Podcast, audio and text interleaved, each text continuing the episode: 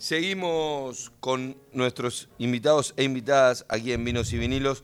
Y hace uno o dos viernes, o tres viernes, hablamos acerca del primer Congreso Internacional Supanquiano que iba a tener lugar en Córdoba. Estuvimos charlando con Patricio Féminis, querido colega y amigo, acerca de, de este anuncio. Ese congreso finalizó, estuvo muy bien, ya hay fecha para el año que viene, para el 2024. Y para hablar de lo que fue este Congreso Yupanquiano, estamos con la visita de Cristina González Bordón, historiadora y gestora cultural. Gracias por venir, Cristina, bienvenida. Hola, ¿qué tal chicos? Encantada de estar acá, muy feliz. Bueno, un placer tenerte y contanos cómo fue, cómo estuvo este, este Congreso el 9 de septiembre en Córdoba. Bueno, la verdad es que estamos contentos, felices. Fue la primera vez que desde la Fundación Atahualpa se nos ocurría armar un Congreso Internacional y la verdad que tuvimos una muy buena convocatoria.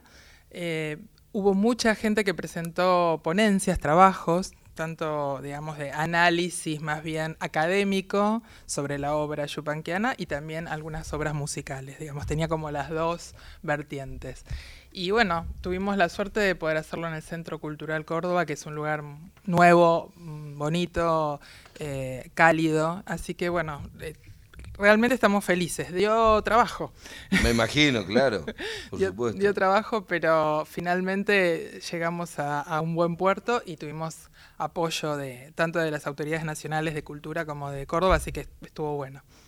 Contanos cómo fueron, fueron tres jornadas, cómo, cómo se desarrolló. Sí. Mira, la idea era hacer eh, dos días de parte de análisis de trabajos de la obra yupanquiana en tres ejes, lo literario, lo musical y lo filosófico, que no está tan explorado, no es tan conocido, en realidad está explorado por muchas personas que hacen esos trabajos. Y por otro lado teníamos el sábado 9 eh, la inauguración de la obra de digitalización de la biblioteca y del archivo personal de Donata, eh, en el Cerro Colorado. Así que el, el, Congreso tuvo como dos partes. Nos movilizamos este, desde la ciudad capital de Córdoba a Cerro el sábado a la mañana. Y allí, bueno, eh, hicimos lo más lindo que fue inaugurar la biblioteca del siglo XXI, le decimos. Lo trajimos a Atahualpa al siglo XXI, siglo XXI. ¿no? Porque ahora la gente lo puede empezar a consultar. De, de, después, si querés, te cuento un poquito más, pero se sí, puede empezar sí, claro. a ver digitalmente. Y también se puede ir al Cerro Colorado y hay una, una parte especial de, de, todo el centro cultural, porque allá está dividido, digamos, lo que es la casa en Cerro Colorado. Una parte es la casa museo, donde vivían Donata, Nenet y su hijo El -huh. Y otra parte tiene eh, la biblioteca y otra, otra construcción en piedra muy de allá típica del cerro para la parte audiovisual, digamos. Y después tiene un... ¿Que ¿Quién la administra hoy por hoy esa la casa? Bueno, la casa es de la fundación. Es sí. una buena pregunta porque Don Atahualpa y Nenet, su esposa... Sí, en Nenet Fitzpatrick. Exactamente. Eh, donaron en 1987, o sea, hicieron toda la parte legal de la creación de la fundación. Uh -huh. Y donaron la propiedad a la fundación. La administra la fundación eh, y el presidente es el hijo de Atahualpa, Roberto Chavero.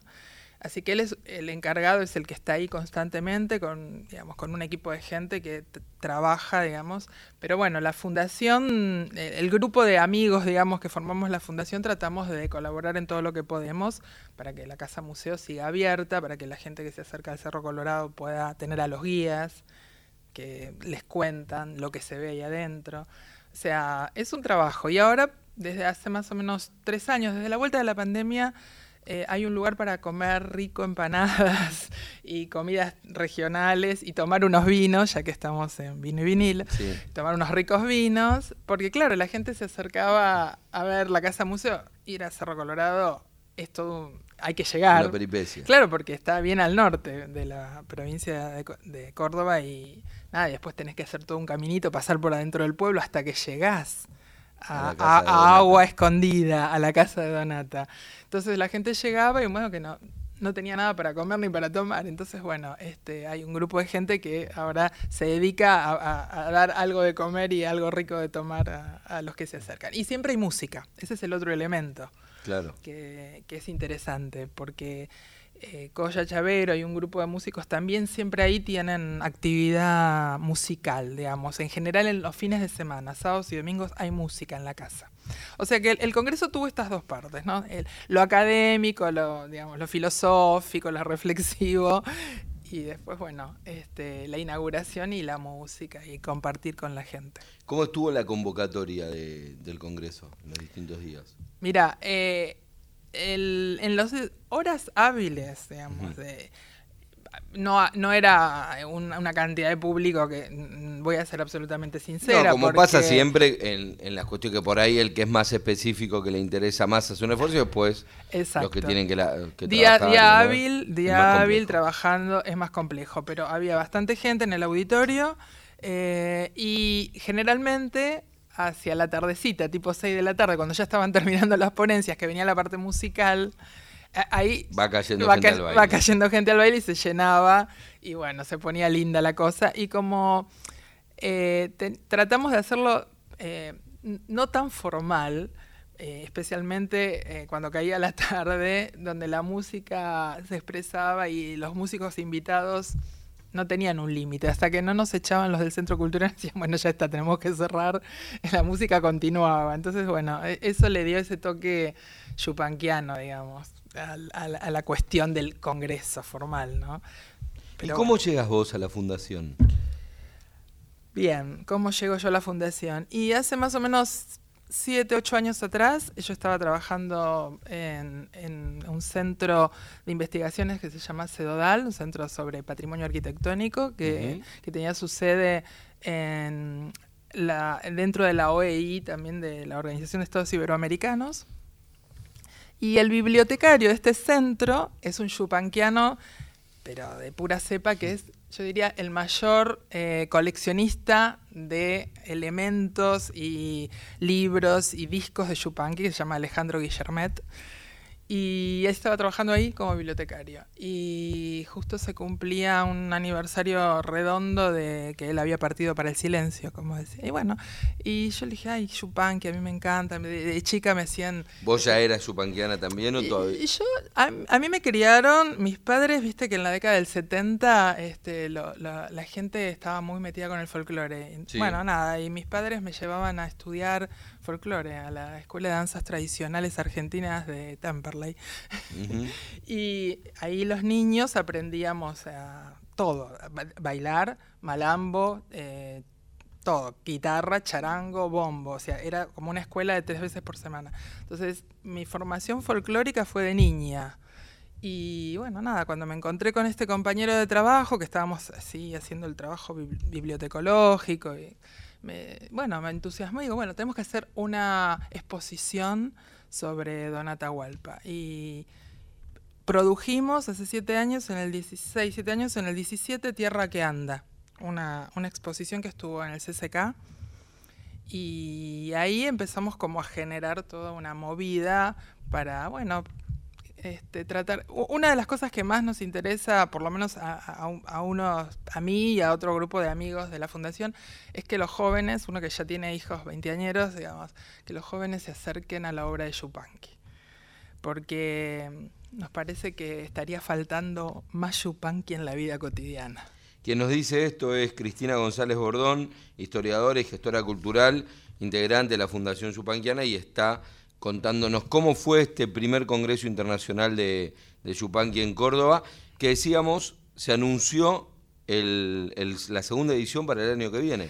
Sí, este, el presidente de la fundación, Roberto Chavero, está muy entusiasmado y bueno, en, principio habíamos dicho que podíamos hacerlo cada dos años, que nos parecía que la gente que quiere presentar trabajos, investigaciones, tuviera tiempo y pero bueno, si, si todo va bien y las cosas funcionan, estaría bueno hacer uno el año que viene y rotando también este, en distintos lugares de la Argentina. O sea, probablemente no sea en Córdoba esta vez. Y tal vez no, porque nos parece que Yupanqui nos dejaba eso, ¿no? De que el hombre es tierra que anda y hay que ir andando los caminos. Y bueno, nos parece que estaría bueno, por ejemplo, Tucumán, porque él vivió mucho en Tucumán, dejó mucha obra cerca de los tucumanos, hay mucha obra, producción musical sobre Tucumán y bueno, nos parece que podría estar bueno eso de andar los caminos como él, nos, proponía, ¿no?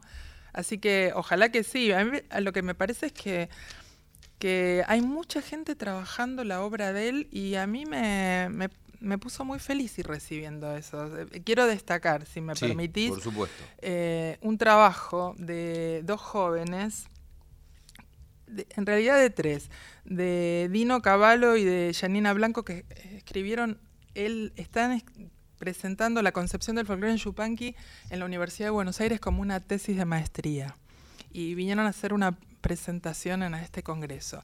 Y después de una joven eh, peruana, que se llama Brunella Bardales Zúñiga, que escribió un trabajo que se llama La poética yupanquiana, análisis del payador perseguido versus Martín Fierro, una joven peruana que se vino a Buenos Aires y que está haciendo en la UBA también una maestría y que dice que descubrió en Perú escuchando al abuelo que escuchaba Yupanqui. Tremendo. Y se puso a hacer su tesis de maestría. perdón, la de ella. Con Martín Fierro. Enfrentándolo con Martín Fierro, la tesis doctoral, perdón. Entonces, la verdad es que digo, chico, gente de 25 años, ¿entendés? 28. Entonces decís, ah, bueno, eh, está vigente. Y eso nos puso muy felices, porque dijimos, bueno, bueno, la semilla está plantada, ahora hay que seguir regándola. Claro. Eh, así que bueno, que, quiero destacar porque eso, nosotros abrimos la convocatoria y programas como el de ustedes que dijeron, bueno, está abierto, el que quiere presentarse, la gente lo escuchó, nos escribía, nos mandaba un resumen de su trabajo, se leía, bueno, eso pareció muy bueno, además de los expertos que, bueno, sí, son, sé yo, el vicepresidente de nuestra fundación es un filósofo, entonces abordó la obra de Yupanqui desde esa mirada reflexiva que tenía Donata, ¿no? De preguntarse como los griegos, ¿viste? ¿Qué somos? ¿A dónde vamos? Y la verdad es que hay trabajos que ahora vamos a subirlo, ahí te paso el chivo también. Lo vamos a subir a la página de la fundación. ¿Que ¿Cuál es la página de la fundación? La página es eh, fundacionatahualpayupanqui.org.ar y se meten ahí y en breve van a tener los trabajos que se expusieron para que lo pueda leer toda la gente que quiera. Perfecto, ahí van a estar los trabajos, va a estar toda la información de lo que hace la fundación. Exacto. Y si hay un nuevo congreso que lo va a ver seguramente el año que viene, también va a estar ahí. Seguro, ahí en la, en la página se enteran de todas las cosas que, que vamos haciendo y eh, o las exposiciones y las cuestiones musicales también. Sí, sí. Cristina, gracias por la visita, felicitaciones por el trabajo y a disfrutar a Yupanqui. A disfrutar a Yupanqui. Así pasaba Cristina González Bordón, historiadora y gestora cultural en representación de la Fundación Atahualpa Yupanqui y, para no ser menos, nos vamos entonces con música de Atahualpa Yupanqui, Don Fermín.